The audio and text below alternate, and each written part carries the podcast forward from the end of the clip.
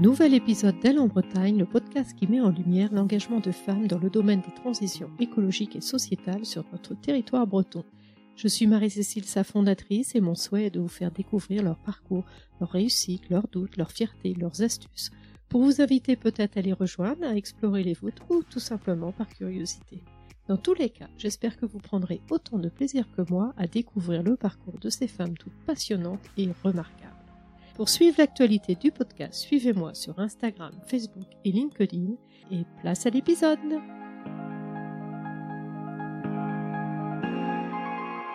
Bonjour et bienvenue pour ce nouvel épisode d'Elle en Bretagne. Et je reçois aujourd'hui Hélène Cloître, qui, suite à un parcours classique en école de commerce puis un premier emploi en grande distribution, est entrée en rupture par rapport à notre système conventionnel de travail. On parle aussi de bifurcation et le phénomène s'amplifie auprès des jeunes car on constate aujourd'hui un vrai décalage entre le modèle que l'on propose aux jeunes et les réalités écologiques et sociétales que nous vivons. Hélène fait partie de ces jeunes-là. Son parcours et sa quête de sens ont été largement médiatisés ces deux dernières années, car elle est également coproductrice du documentaire qui porte justement le nom de Rupture et co-autrice du livre Basculons. Après avoir rencontré des centaines de jeunes qui, comme elle, sont entrés en rupture, Hélène souhaite aujourd'hui aider les entreprises à mieux répondre aux attentes de cette nouvelle génération de diplômés et elle lance l'événement Séisme à Rennes le 11 et 12 octobre. Hélène va nous partager cela au travers de cet épisode qui s'annonce riche et très éclairant. Donc bonjour Hélène, je suis vraiment ravie de te recevoir dans, ce, dans cet épisode. Comment vas-tu? Bonjour Marie-Cécile, euh, merci de me recevoir. Alors euh, ça va très bien, tu me mets la pression en me disant que l'épisode va être euh, éclairant, j'espère que ça va être à la hauteur de tes attentes. Mais je suis très contente d'être là avec toi et de contribuer à ton podcast. Dis-nous un petit peu qui est Hélène Cloître. Si je devrais me qualifier, je dirais que je suis une jeune bifurqueuse. comme tu le disais dans ton introduction, j'ai un parcours assez classique. j'ai commencé une carrière de jeune étudiante d'école de commerce qui, qui, se lance dans la vie active en grande distribution. Donc j'avais un statut de cadre donc j'ai grandi dans un milieu assez, euh, assez favorisé. J'ai eu beaucoup de chance euh, quand j'étais jeune. Ça m'a permis euh, très rapidement voilà, d'avoir un bon diplôme, un bon métier, avec un gros salaire, une voiture de fonction, tout ce qui faisait plaisir à mes parents.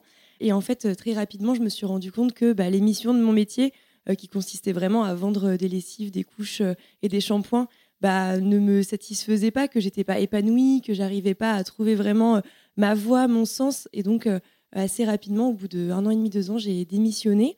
Et en fait, pour moi, ça a été euh, le début euh, d'un chemin un peu sinueux. Je me suis beaucoup posé de questions. Moralement, j'ai eu des hauts et des bas. J'ai eu beaucoup de remises en question. Euh, beaucoup, j'ai essayé des choses. J'ai essayé de m'engager dans une asso, de, de, lancer un projet entrepreneurial de conserverie anti-gaspillage au Mans, de m'engager dans une entreprise, dans une start-up un peu écolo. J'ai essayé pas mal de choses, je me suis beaucoup cherchée, j'ai beaucoup tâtonné. Et au final, voilà, j'en suis euh, là aujourd'hui à faire des documentaires et, un événement à Rennes euh, autour de ces questions de quête de sens. Et pour revenir justement, comme tu disais, sur ton premier emploi, euh, qu'est-ce qui s'est passé au juste? En fait, moi, j'ai toujours été assez sensible aux questions, notamment de justice sociale et donc sur la partie écologie, sur le gaspillage. Moi, c'était un peu mes deux sujets, c'était les égalités et le gaspillage. Et au moment de euh, m'engager dans mon premier emploi, dans mes premiers stages, on m'a conseillé, parce que j'avais un diplôme d'école de commerce, de quand même commencer ma carrière dans une grande entreprise qui pouvait me permettre d'avoir un beau CV, de trouver plus facilement des emplois par la suite. Et donc j'ai postulé dans des entreprises de grande distribution euh, très grosses, très volumineuses, des multinationales, comme on me l'avait suggéré, sans vraiment trop euh, y croire moi-même, en me disant, bon, je vais faire quelques mois là-bas, je vais faire mon stage, et ensuite euh, je ferai euh, ce que j'ai vraiment envie de faire. Et finalement, quand on rentre dans ces entreprises-là, bah, il y a pas mal de choses qui, sont, qui rentrent en compte. Il y a la notion de, fierté, euh, la notion de reconnaissance sociale. Mes parents étaient très fiers de moi, mon école, mes collègues, tout le monde était très fier. Et aussi, quelque chose que je vois aujourd'hui avec un peu de recul, c'est la notion de l'ego. C'est une entreprise, l'entreprise dans laquelle je suis rentrée, qui joue beaucoup là-dessus, qui nous dit qu'on est, voilà, qu'on a été sélectionné après des tests difficiles, euh, qu'on est euh, presque une sorte d'élite, euh, qu'on a un talent spécial qui du coup nous mène à vendre des lessives et des couches. Mais bon, voilà, on en fait ce qu'on veut. Mais et en fait, je trouve que l'ego a été très utilisé dans dans la capacité qu'a eu cette entreprise-là à me maintenir en son sein. Et donc, ça fait que finalement, plutôt que de faire juste mon stage et de partir, j'ai accepté le CDI derrière. Je suis restée encore, encore un an et demi. Et puis, à chaque fois, c'était ça, c'était de se dire, bah, je reste encore quelques mois parce qu'il y a ça, et puis je, verrai plus tard. Et au bout d'un moment, euh, ça a été vraiment trop pour moi. J'avais des objectifs qui étaient trop en dissonance par rapport à, à moi, mes attentes personnelles. Je me rendais compte de certaines choses qui m'ont presque choquée. Euh, j'arrivais le matin en magasin pour mettre mes produits euh, en rayon et je voyais des personnes qui faisaient la queue devant la grille du magasin qui était encore fermée avec les catalogues de promo pour se jeter sur les lots de trois de shampoings antipelliculaires. Et je me disais, mais en fait, c'est pas du tout moi, cette société-là, que j'ai envie de contribuer, quoi. De faire surconsommer les personnes qui déjà ont le moins de moyens en leur faisant croire qu'ils vont bénéficier de promotions extraordinaires, mais juste en leur faisant acheter plus. Enfin, moi, ça ne ça m'allait pas du tout. Et donc, c'est à ce moment-là que, quand la dissonance est devenue trop forte, euh, que je suis partie. C'est vrai que ça doit être une, une, période assez compliquée. Quand on est jeune comme ça et que finalement, on a suivi un parcours. Euh, un beau parcours tel qu'on l'entend aujourd'hui quand tu parles en effet de reconnaissance sociale. Basculer, euh, finalement, c'est un peu renoncer à euh, cette reconnaissance sociale et puis cette, ce confort aussi. Oui, complètement. Bah, c'est vrai qu'en termes de confort, ça demande de repenser aussi sa manière de vivre, de vivre de manière un peu plus sobre, de faire les choses différemment, de moins se projeter aussi financièrement, de vivre plus au jour le jour en se disant bah voilà, je, teste, j'essaye des choses et donc forcément ça permet pas forcément de mettre de l'argent de côté ou, ou, de se lancer dans des projets euh, personnels euh, plus long terme, mais c'est aussi repenser euh, voilà son rapport à ça, son besoin de sécurité. Et en termes de reconnaissance sociale, oui, ça m'a demandé de déconstruire pas mal de choses, d'avoir beaucoup de très longues discussions avec ma famille, qui au début ne comprenait pas mes choix et qui se disait bon bah c'est provisoire, c'est une presque une crise d'ado après l'heure. Et du coup, ça a aussi demandé de presque avoir euh, un rôle de, pédagogie auprès d'eux, de leur dire, bah, en fait, euh, euh, moi, je me suis jamais posé toutes ces questions dans ma vie parce que voilà, j'ai fait le parcours tel qu'on m'a demandé de le faire. J'ai eu mon brevet, je suis rentrée en lycée général, mon bac S, j'avais fait allemand, option avec 18 options, et, ensuite l'école de commerce post-bac qui était plutôt correctement classée, avec mon diplôme à la sortie, le stage, l'emploi. Je m'étais jamais en fait posé toutes ces questions-là de qu'est-ce qui moi m'anime au fond de moi. Et le fait de se les poser finalement si tard, bah, ça fait qu'on remet beaucoup de choses en question et c'est assez vertigineux. Euh, ça a été assez compliqué, ça a duré assez longtemps et ça a été émotionnellement une période assez lourde. Et là, tu disais tout à l'heure aussi que c'était euh, tes parents ont parlé d'une crise d'ado sur le tard, euh, mais finalement cette crise d'ado, tu en as fait quelque chose. Tu t'es un petit peu cherché et tu as rencontré, je sais, Arthur Gosset et euh, ensemble, lui notamment, t'a proposé euh, de travailler sur un documentaire pour raconter un petit peu ces parcours de nombreux jeunes maintenant, aujourd'hui, qui sont justement soit en rupture ou en bifurcation. Oui, exactement. En fait, ce qui s'est passé, c'est qu'au moment où Arthur a commencé à tourner euh, Rupture, moi, j'étais dans une période de ma vie où j'avais lancé la conserverie anti-gaspillage au Mans. Et, donc, je lançais ce projet-là pour venir en, fin de parcours des produits dans la grande distribution en me disant, plutôt que moi d'aller faire surconsommer les gens, je vais récupérer les produits qui sont invendus et en faire quelque chose d'autre. Et donc, c'est de là qu'avec euh, une collègue, euh, Séverine, on a lancé ce projet, donc 28% conserverie anti-gaspi. Et donc, on était au début de ce process de création d'entreprise, à commencer à, voilà, à démarcher les euh, supermarchés, commencer à faire les recettes. On faisait tester les recettes dans la rue, on allait voir les gens, on leur demandait quelle était leur recette préférée de confiture. Enfin voilà, c'était un peu dans cette phase de tâtonnement que Arthur commençait à faire le documentaire Rupture et qui m'a demandé si je pouvais faire partie des, protagonistes qui, suivaient dans le film. Donc finalement, on est euh, euh, six suivis dans Rupture. Donc euh, il y a moi avec mon profil de jeune créatrice de conserverie, mais aussi il y a d'autres jeunes, notamment Aurélie qui a fait un village de tiny house à Saint-Brieuc, Melvin qui fait de la permaculture en Vendée. Romain qui fait de la sensibilisation euh, auprès des jeunes, Maxime qui fait de la politique et de la désobéissance civile, et Emma qui s'engage plus dans l'associatif euh, dans un écolieu. Moi, au début, j'étais uniquement une, des protagonistes de Rupture, et donc Arthur, c'est vraiment le réalisateur, euh, celui qui a l'initiative du projet. Et en fait, petit à petit, bah moi, je me suis de plus en plus impliquée dans ce projet parce qu'Arthur était finalement un peu tout seul à écrire, à réaliser. Et donc, petit à petit, je me suis un peu greffée aussi au film. Euh, en l'aidant à l'écriture, à la production. Et au moment de la sortie du documentaire, finalement, on n'avait jamais fait de documentaire avant, on n'avait aucun contact, euh, distributeur, producteur, réalisateur. Enfin, on travaillait juste entre nous avec quelques coups de main euh, de personnes qui nous donnaient des conseils, mais finalement, on n'avait pas de réseau. Et que bah, on a contacté des journalistes, on a contacté des écoles, des étudiants, des assos, pour leur dire bah, regardez ce documentaire, est-ce que ça vous dirait d'organiser un, petit événement autour de la quête de sens en l'utilisant comme euh, support? Et donc finalement, on a eu de la chance, ça a pas mal pris. et donc on a eu, l'occasion de faire beaucoup de projections.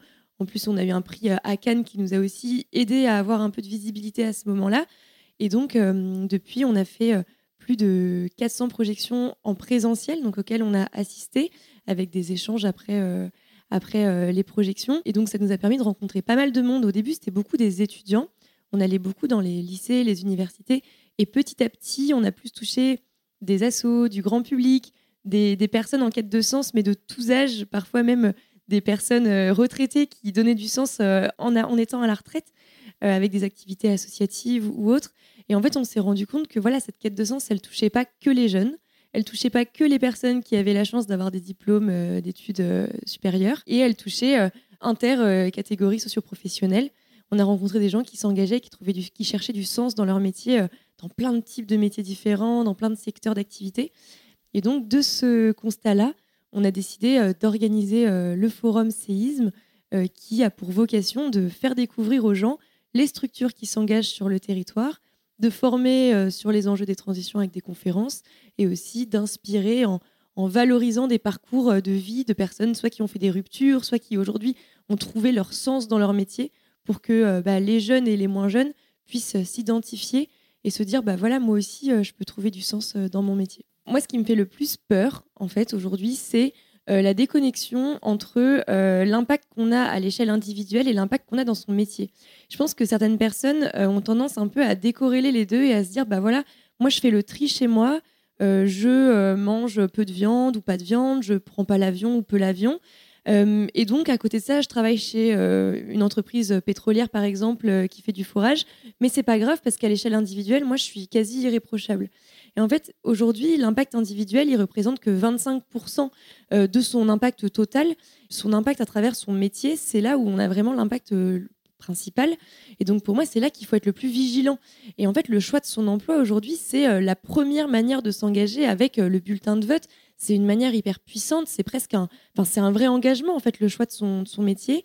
Et c'est quelque chose qu'il faut, sur lequel, selon moi, il faut communiquer, il faut parler de ça, il faut dire quelles sont les entreprises qui, les entreprises ou les assos ou les services publics qui font des choses bien, qui vont dans le bon sens, qui essayent de mettre en place des choses innovantes, des choses durables, des choses soutenables, et quelles sont les entreprises qui parfois, bah, il faut parfois boycotter, ou en tout cas, si on les rejoint, les rejoindre avec beaucoup de conscience, de lucidité de, l'activité, de l'impact de l'activité de l'entreprise, et avec presque un plan d'action de, OK, moi je rejoins cette entreprise-là qui est polluante, qui contribue à accentuer les inégalités sociales, quel est moi mon plan d'action au sein de cette entreprise pour la faire euh, bouger Et en fait, je pense que moi, c'est ça mon combat. C'est vraiment de se dire, les entreprises aujourd'hui qui recrutent le plus sont les entreprises qui sont les plus grosses. Et vu qu'aujourd'hui, tout est basé sur la croissance économique, eh ben, les entreprises qui sont les plus grosses sont celles qui font souvent le plus de croissance et qui contribuent le plus au désastre économique euh, en cours. Et donc, qu'est-ce qu'on fait aujourd'hui avec ce constat-là de la majorité des emplois sont proposés par ces entreprises-là qui sont souvent les plus destructrices qu'est-ce qu'on fait euh, Est-ce que du coup on se dit ces entreprises-là on les boycotte totalement et donc euh, bah, c'est en termes de justice sociale on rentre dans un autre problème. Enfin on, déplace finalement le problème parce qu'on rentre dans un chômage de masse, euh, d'autres problèmes qui vont être liés à ça.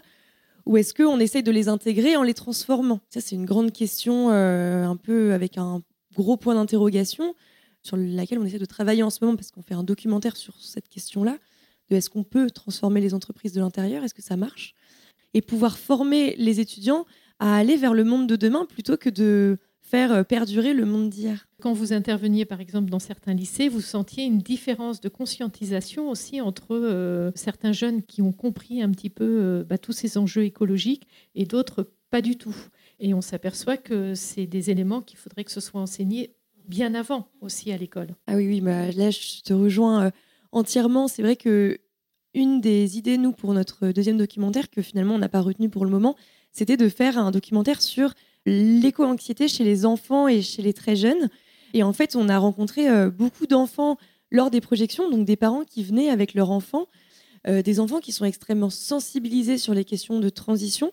Et d'ailleurs, très souvent, ces enfants-là qui sont sensibilisés, ça se fait au travers de euh, leurs enseignants. On entend souvent quand on pose la question quand on a mené notre petite enquête au moment où on voulait faire ce documentaire euh, et qu'on posait la question aux enfants, mais quel a été toi ton, point de rupture, ton point de bascule? Qu'est-ce qui a fait qu'aujourd'hui tu es aussi sensibilisé Très souvent, ils parlent d'un cours, ils parlent d'un atelier sur les déchets, Ça passe aussi beaucoup parfois par les animaux. Se rendre compte que certains animaux bah, sont en voie d'extinction. voilà, c'est des, petites choses comme ça qui vont faire que les enfants captent ce qui se passe et vraiment ils le vivent avec une vraie émotion. Pour certains, c'est le, sujet de leur vie. On en, a, on en connaît un à qui je fais un gros bisou qui s'appelle Nino.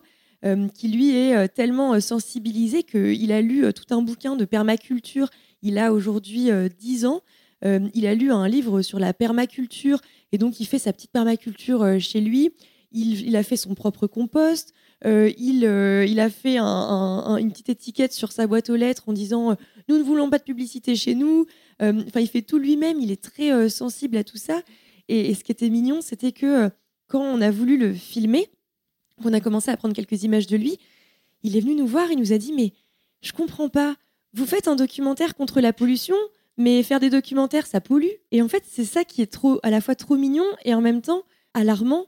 Ça veut dire que c'est des enfants qui sont très sensibles, qui prennent vraiment les choses à cœur, qui veulent faire les choses bien, et en même temps qui sont dans une telle euh, sincérité dans leur engagement qu'il n'y a plus vraiment de modération et que tout devient un problème. Et donc il y a un vrai enjeu sur ces enfants-là, bah, leur donner les clés pour pouvoir s'engager. Euh, essayer de leur donner aussi un regard un peu plus global, un peu plus systémique, même si bon, c'est difficile pour des enfants, mais voilà, les accompagner dans cette prise de conscience pour éviter de euh, qu'ils sombrent dans une éco-anxiété euh, bah, paralysante. Et en parallèle de ça, parce qu'on est quand même sur une jeunesse à deux vitesses, hein, il y a ces jeunes-là qui sont hyper sensibilisés, soit par leurs enseignants, soit par leurs parents, soit par des lectures ou autres. En parallèle de ça, on est aussi, faut pas généraliser, on est aussi des, jeunes qui euh, continue de consommer euh, euh, de la fast fashion à gogo, de se faire livrer sur Amazon tous les jours, de prendre l'avion pour aller faire des week-ends à l'étranger tous les week-ends. Enfin voilà, il y, a quand même une, jeunesse à deux vitesses. Et c'est là où je te rejoins.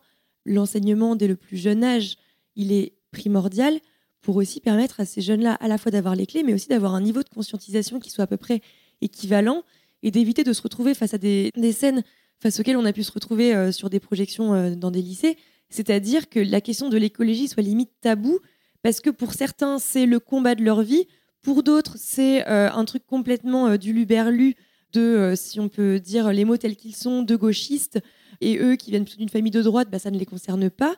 et donc on est vraiment sur un sujet qui est clivant dans certaines classes, qui devient tabou, et en fait ça ne, ça ne profite à personne parce que ça contribue à ce que ceux qui n'avaient déjà pas conscience euh, ne prennent pas conscience et ceux qui ont conscience n'aient pas les outils pour pouvoir euh, passer à l'action. Et donc, euh, par rapport à ce documentaire sur lequel vous travaillez aujourd'hui, vous, vouliez justement interroger donc des jeunes qui se posaient toutes ces questions, mais finalement, vous avez là aussi bifurqué pour aller vers une autre thématique, et tu le disais tout à l'heure, par rapport à comment est-ce qu'on peut transformer les entreprises de l'intérieur. Oui, là, on a envoyé un dossier à France Télévisions pour euh, un documentaire sur l'engagement dans son métier. en fait, là, l'idée, c'est de montrer qu'à toutes les échelles, à tous les niveaux hiérarchiques, dans toutes les strates, dans tous les secteurs d'activité, on peut s'engager dans son métier et chacun a sa, son rôle euh, à jouer euh, au sein de sa structure. Donc là, on ne parle pas des auto-entrepreneurs, parce qu'il y a plein d'auto-entrepreneurs ou de personnes qui lancent leur assaut, leur, leur structure, qui sont hyper vertueux, qui sont top. Mais nous, on parle vraiment là de ceux qui vont presque s'infiltrer euh, dans les systèmes hein, et qui vont essayer de les transformer de l'intérieur en mettant en place des nouveaux process, en, sensibilisant autour d'eux, en transformant le modèle d'activité, en, sabotant presque des activités en interne qui sont trop polluantes ou qui contribuent à accentuer les inégalités sociales. Et donc, euh, le temps que France Télé nous donne son retour, ça va prendre encore quelques mois. Euh, et ensuite, il y a tout le tournage, tout le montage. Donc, on prévoit une sortie autour de mi-2024. Et justement, le casting, alors, qui sont ces gens qui s'infiltrent dans les entreprises? Alors le casting, c'est vraiment la crème de la crème parce qu'on a euh, fait presque 200 interviews euh, pour arriver à 5 euh, profils. En fait, ce qu'on cherchait vraiment, c'était des gens qui ont un engagement sincère. souvent, nous, ce qu'on adore, c'est les gens qu'on vient voir, on dit bah, on aimerait bien faire un documentaire là-dessus. Première réaction, c'est ah non, non, non, moi je suis pas du tout légitime. Ça, c'est nos préférés parce que c'est ceux qui souvent bah, ont l'engagement le plus sincère, le plus authentique et qui font pas ça pour être connus ou pour passer dans un documentaire. Donc euh, là, on en a vraiment cinq qui sont extrêmement humbles et qui se remettent sans arrêt en question, qui essaient des nouvelles choses avec beaucoup d'humilité et qui sont euh, euh, d'une humanité extraordinaire. dans ces protagonistes-là, il y a un prof prof de lycée qui essaye de transformer le programme en intégrant les enjeux écologiques dans son, dans son programme pour à la fois faire de la sensibilisation, mais dans les cours. On a une chef d'entreprise qui transforme, mais d'une entreprise familiale qui existe depuis des décennies, des décennies, qui transforme complètement son modèle, qui là va arrêter une partie de sa production qui représente quand même 20% de son chiffre d'affaires parce que trop polluant euh, et donc qui essaie de transformer en, faisant autrement. On a euh, un gendarme euh, qui a décidé de créer tout un module de sensibilisation aux enjeux écologiques pour les autres gendarmes. Donc lui, il a créé les brigades vertes dans l'objectif que les gendarmes aient les outils pour bah, verbaliser les infractions environnementales. On a une vendeuse dans un magasin d'outillage dans un magasin à Quimper qui euh, essaye de transformer euh, les pratiques de son magasin, donc en changeant euh, les fournisseurs du magasin, en arrêtant de vendre des produits qui se détériorent rapidement, mais en vendant plutôt des produits réparables, en mettant en place des systèmes de réparation au sein du magasin, des services de location, qui essayent vraiment de transformer la pratique de son magasin, alors qu'elle, elle est, on va dire, uniquement vendeuse. Quoi. Enfin, c'est pas elle qui a les clés, mais pour autant, elle fait bouger les choses et on se rend compte dans le documentaire et avec les images qu'on a filmées qu'elle a un vrai, euh, un vrai impact. Il y a d'autres personnes, une cadre sup euh, dans une entreprise du bâtiment, du BTP. Euh, enfin voilà, on, a pas mal de, de, profils encore sur lesquels on n'est pas totalement sûr en fonction de l'avancée de leur projet. Est-ce qu'ils vont être ou non dans le documentaire final et aussi en fonction de la télé, de ce qu'ils nous disent. Et donc en parallèle, c'est là où tu crées donc séisme. Et comme tu le disais tout à l'heure, c'est l'idée c'est de faire se rejoindre notamment ces jeunes qui aujourd'hui sont en quête de sens, s'interrogent justement sur euh, ce sur quoi ils vont aller dans leur emploi, et ces entreprises euh, qui, pour certaines, euh, ont déjà bifurqué aussi, c'est-à-dire ont changé leur modèle économique, ou alors d'autres personnes qui ont carrément créé un nouveau modèle d'entreprise. C'est bien ça. Oui, exactement. En fait, Séisme, c'est aussi le nom de notre association. Parce qu'au moment où Rupture est sortie, il nous fallait une structure pour soutenir le projet. Donc, on a créé une asso. Euh, donc c'est l'association Séisme qui est basée à Rennes et donc qui porte à la fois les documentaires, mais aussi bah, ce forum, comme je te disais tout à l'heure, qui découle euh, directement de notre tournée Rupture et de la quête de sens des gens.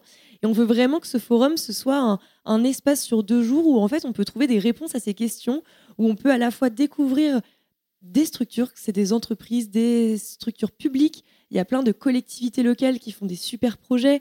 Euh, il y a des assos, il y a des coopératives on se rend compte qu'en Bretagne, il se passe euh, tellement de choses sur les questions des transitions que nous, on veut le valoriser. Parce que souvent, ces structures-là, c'est les structures qui n'ont pas le budget pour pouvoir communiquer sur ce qu'elles font, pour pouvoir euh, euh, parler de leur activité. Et de manière assez surprenante, c'est aussi beaucoup de structures qui ont du mal à recruter. Je pense par exemple, si je ne te prends qu'un exemple, à Brezalec, les agences locales pour l'énergie et le climat, c'est euh, des structures qui euh, sont euh, dans plusieurs points en Bretagne et qui contribuent à bah, plus de sobriété énergétique, faire différemment, valoriser les énergies renouvelables. Et en fait, on se rend compte qu'eux, ils ont beaucoup de mal à recruter alors qu'ils vont complètement dans le bon sens. Et qu'en parallèle de ça, on a rencontré plein de jeunes qui nous disent bah, Nous, on a envie de s'engager dans notre métier, mais on n'arrive pas à trouver de métier vertueux. Et donc, c'est aussi faire ce match-là, l'objectif du forum, de dire bah, Rencontrez-vous Regardez, il y a plein de structures super, il y a plein de gens qui veulent s'engager. Bah voilà rencontrez-vous et faites des, feux d'artifice ensemble. Quoi. Tout à fait. Donc seront présents donc, toutes ces structures. Et euh, du coup, vous avez euh, pour le faire venir après Oui, aujourd'hui, on attend euh, sur les deux jours 4500 visiteurs qui sont répartis en trois catégories. Donc les étudiants, aujourd'hui, c'est 1800 étudiants qui ont le forum dans leur emploi du temps. Donc on a fait des partenariats avec l'Université de Rennes, avec d'autres écoles, lycées, BTS, mais principalement l'Université de Rennes, qui est quand même notre gros partenaire sur les questions des étudiants, pour intégrer le forum à l'emploi du temps des étudiants à la rentrée. Donc au début, c'était dans l'idée, on voulait beaucoup s'axer sur les étudiants et sur les jeunes. Et en fait, on s'est rendu compte que beaucoup de professionnels avaient aussi besoin de découvrir les autres professionnels vertueux, de trouver des partenaires, des prestataires, des clients, des fournisseurs, peu importe. Et donc, on a aussi voulu euh, mobiliser les professionnels sur cet événement-là pour dire bah, c'est vraiment le forum de l'engagement euh, et de l'impact du territoire breton. Et donc, euh, les professionnels, c'est aussi un espace de rencontre pour venir voilà, parler de ce qu'on fait. On va donner la parole à tous nos exposants pour qu'ils viennent un peu bah, présenter leur activité, euh, faire du lien social. Il y a une soirée professionnelle un peu réseau, il y a des ateliers, enfin, il y a pas mal de choses qui seront proposées aussi avec une visée plus professionnelle. Et puis, dernière cible du forum, c'est le grand public. Là, on va beaucoup parler dans les médias courant septembre. Et d'ailleurs, merci de me donner la parole pour parler du forum, parce que ça fait partie aussi de, bah, des initiatives qui vont nous permettre de mobiliser le grand public. Le fait de, relayer avec notre affiche dans les bars, dans la ville. Rennes Métropole nous aide beaucoup aussi sur la communication. donc voilà, on veut aussi faire venir toutes les personnes qui ont envie de donner du sens à leur vie, de découvrir, de qui se questionnent, qui veulent s'informer, qui veulent écouter des conférences. Enfin voilà, tout c'est ouvert à tout le monde. Je pense que beaucoup de personnes peuvent y trouver euh, leur compte. Ouais, tout à fait. En effet, je pense que ça sera sûrement un très bel événement et en effet la possibilité de matcher justement euh, les besoins des uns et des autres. Et pour revenir justement à ton engagement à toi, Hélène, donc au-delà, tu disais, j'étais très sensible à la justice et puis au, gaspillage. Et euh, comment tu as eu euh, aussi cette conscience écologique? Comment elle est venue? Alors c'est une très bonne question. En fait, je pense qu'on a tous une conscience écologique au fond de soi euh, et qu'on a tous des portes d'entrée différentes.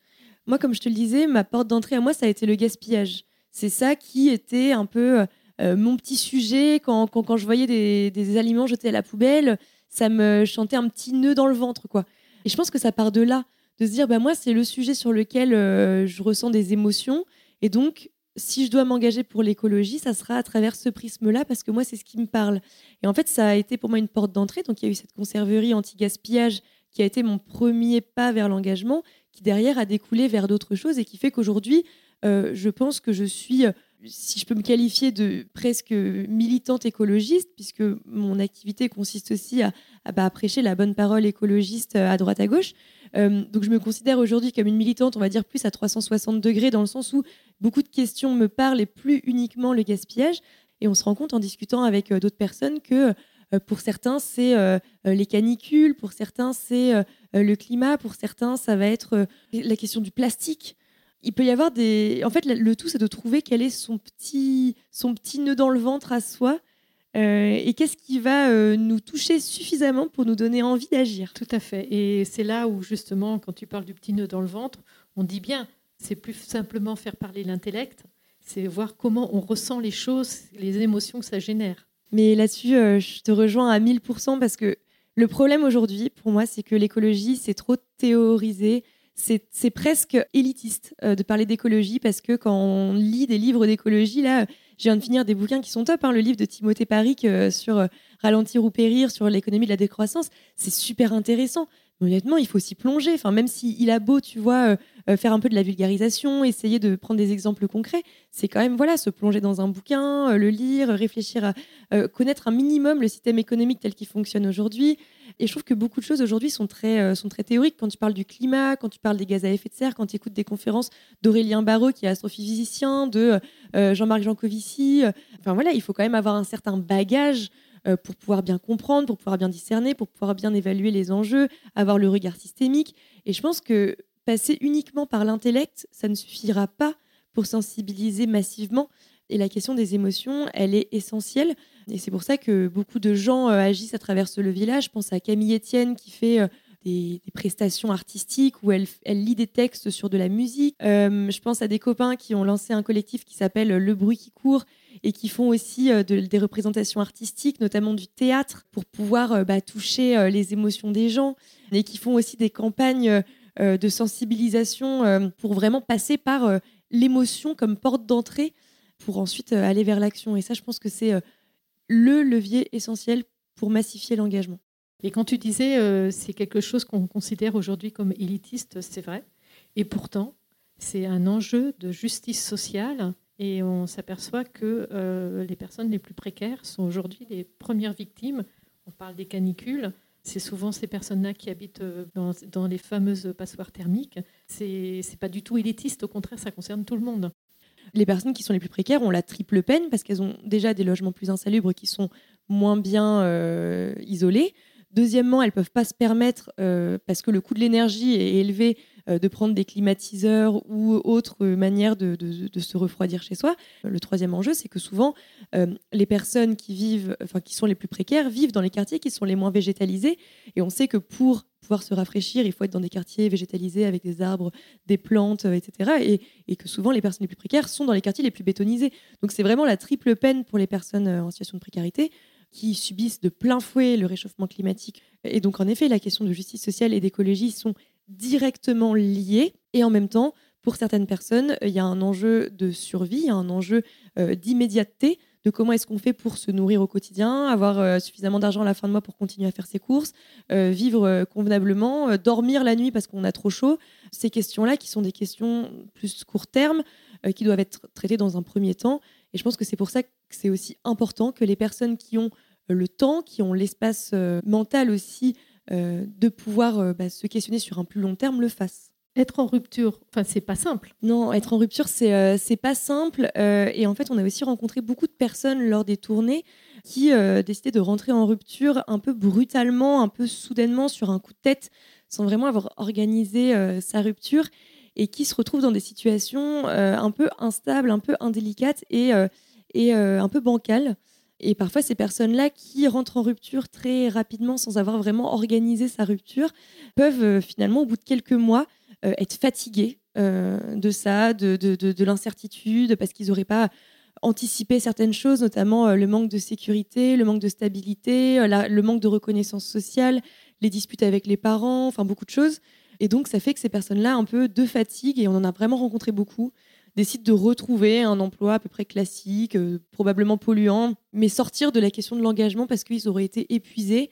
Et ça, c'est aussi ce qu'on appelle le burn-out du militant. Parfois, fait de vouloir s'engager, de le prendre tellement à cœur qu'on en oublie tout ce qu'il y a autour et, que finalement on peut se retrouver euh, dans des situations compliquées. Et, donc aujourd'hui, je pense que euh, la rupture, c'est quelque chose qu'il faut quand même un minimum, même si le terme rupture, il est brutal, mais qu'il faut quand même un minimum anticiper, essayer d'organiser, dire, bah voilà, j'ai envie de quitter mon boulot, d'accord, mais qu'est-ce que je vais faire après?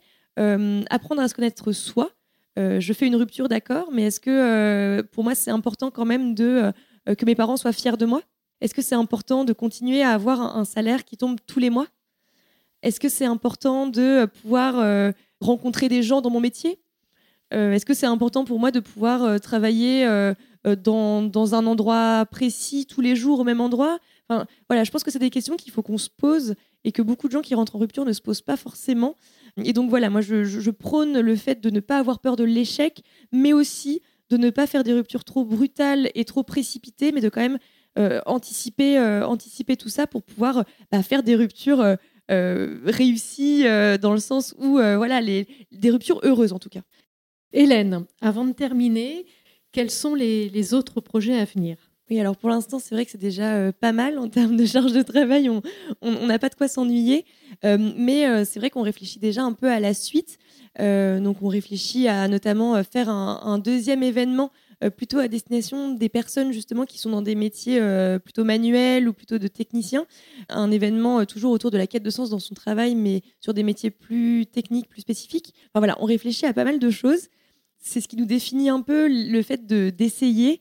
Moi, ce que la plus grosse déconstruction que j'ai faite ces dernières années depuis ma rupture, c'est la volonté de n'avoir que des succès dans ma vie. Et je pense qu'aujourd'hui, je, suis très à l'aise avec le fait d'échouer parfois, de faire des projets qui, n'aboutissent pas ou qui euh, ne réussissent pas aussi bien que, je le souhaitais.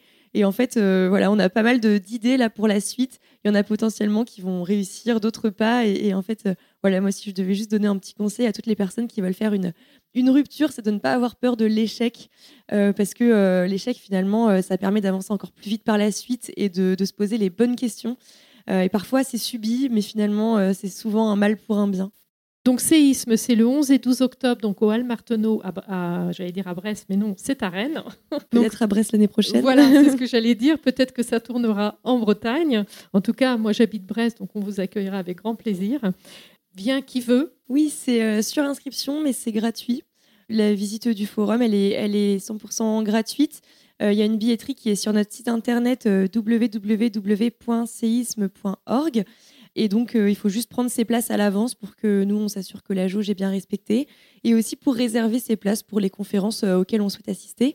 Mais sinon, voilà, c'est c'est gratuit, tout, tout, est accessible, les ateliers, les conférences, aller voir les exposants, rencontrer les, les étudiants, il y aura plein de monde, ça va être sympa, plein d'animations, d'activités.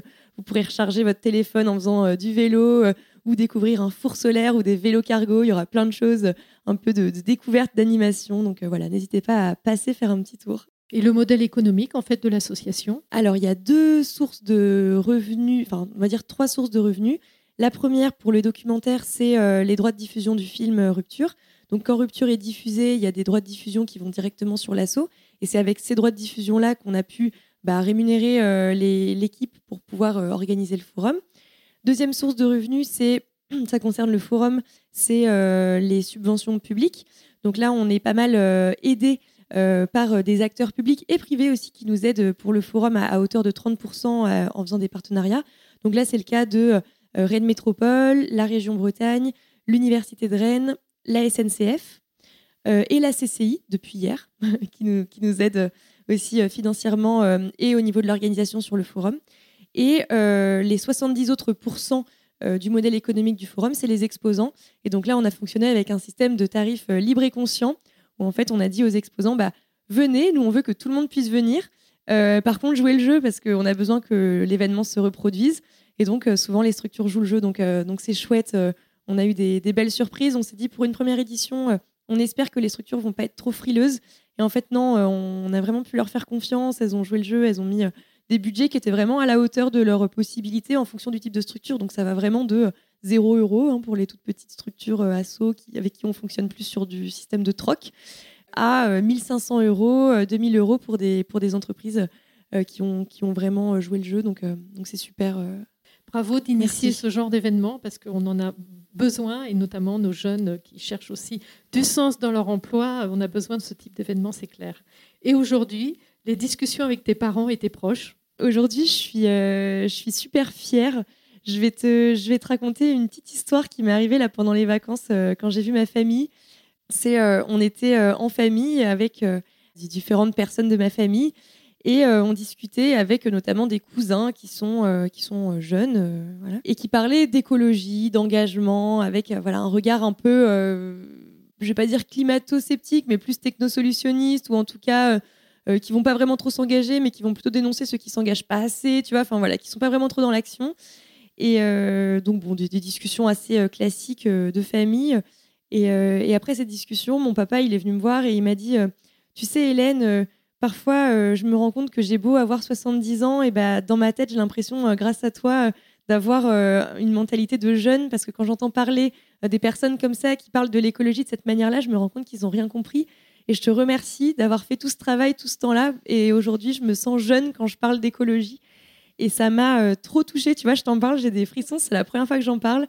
De sentir mon papa, en fait, fier de pouvoir parler d'écologie, d'être conscient, de, se rendre compte que bah voilà, grâce à moi aussi, bah, il a pris conscience de ça et il est hyper redevable aussi, hyper reconnaissant et hyper fier de mon parcours. Euh, il, parle, euh, il parle de moi à ses copains. Euh, il, est, ouais, il est hyper fier, il me soutient. Et, enfin, ma maman, c'est pareil. Je parle de mon papa parce qu'il y a eu l'histoire, mais ma maman, elle est hyper fière de moi quand il parle d'écologie. Aujourd'hui, ils sont presque, je vais pas dire militants, mais en tout cas, ils, arrivent à, très bien en parler. C'est des super porte-parole. Et surtout, ils m'ont beaucoup aidé à une époque où moi, quand j'étais dans mon début d'engagement, j'étais très véhémente dans ma manière de parler d'écologie. Je pouvais être parfois un peu dure, un peu euh, intolérante. Et mon papa et ma maman, ils m'ont aussi beaucoup apporté cette nuance dans mon discours. Ils m'ont dit, écoute Hélène, tu vas pas convaincre les gens si tu parles de cette manière-là. Il faut que tu sois plus douce, que tu donnes envie de te suivre. Et, ils m'ont aussi beaucoup aidé finalement dans ma manière d'aborder le sujet. Donc, euh, donc voilà, merci à eux. Eh ben, écoute, c'est très beau ce que tu racontes. Et puis on, sentait l'émotion euh, quand tu parlais justement de ton papa et puis de, ta maman. Donc, euh, alors qu'au début, ils n'ont pas compris ton, ta bifurcation. Mes parents, c'est vraiment l'exemple type de personnes qui n'étaient pas forcément sensibilisées aux questions de transition écologique et qui petit à petit ont mis un pied dedans et qui aujourd'hui se sensibilisent et sont des super porte-parole à leur échelle et qui sont pas parfaits et personne n'est parfait. Euh, moi, je suis pas du tout très loin d'être parfaite sur les questions euh, écologiques.